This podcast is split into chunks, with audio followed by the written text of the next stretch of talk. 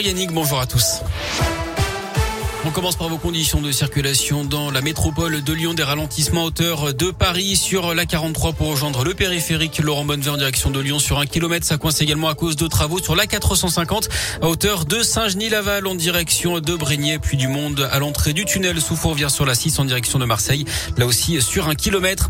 À la une, la campagne de l'entre-deux-tours est lancée. Emmanuel Macron a lâché du lest sur les retraites. Hier, le président candidat n'a pas exclu un référendum sur cette réforme très discutée. Il se dit prêt à bouger bouger sur ce dossier pour rassembler autour d'un compromis et d'un consensus. Emmanuel Macron qui était en déplacement hier dans le nord de la France. Il a d'ailleurs reçu le soutien du MEDEF pour le deuxième tour. Jean Lassalle, lui, votera blanc le 24 avril. De son côté, Marine Le Pen était en déplacement dans Lyon à la rencontre notamment d'un céréalier. Et pour elle, je cite, le front républicain est une manière de se faire sauver quand on ne le mérite pas. Elle tiendra aujourd'hui une conférence de presse sur la démocratie et l'exercice du pouvoir avant d'aller aux 20h de TF1 ce soir. Une bonne nouvelle pour les gérants de discothèques. La prise en charge des coûts fixes va être renforcée. Il faudra justifier d'une perte de chiffre d'affaires de 30% au lieu de 50% pour les établissements fermés en décembre et janvier dernier à cause de la pandémie. Le délai de dépôt des demandes d'aide est rallongé jusqu'au 30 avril. L'aide sera versée automatiquement sans démarche de la part des entreprises.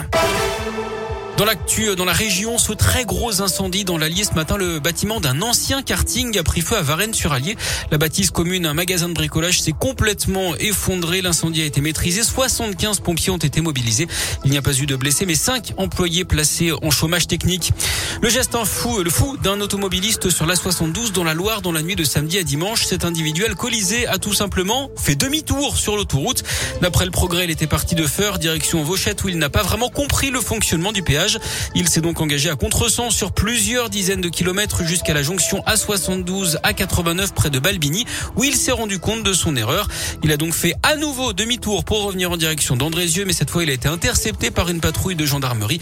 Interpellé avec 1 gramme 60 d'alcool par litre de sang, il a été placé en garde à vue avant d'être libéré le soir même en attendant une décision de justice pour mise en danger de la vie d'autrui et conduite sous l'empire d'un état alcoolique.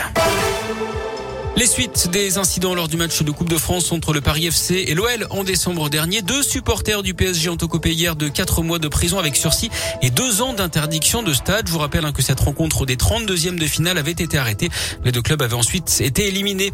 Les qualifications pour le mondial féminin. La France reçoit la Slovénie ce soir à 21h10. Un nul suffit aux Bleus pour se qualifier. On joue également en basket. Derby ce soir en championnat pour l'Asvel qui se déplace à Rouen à 20h. Et puis en tennis, la suite du Masters 1000 de Monte Carlo. L'entrée en lice cet après-midi du numéro 1 mondial, le Serbe Novak Djokovic. On suivra également trois Français, Benjamin Bonzi, Hugo Humbert, mais aussi Benoît Père. Parfait.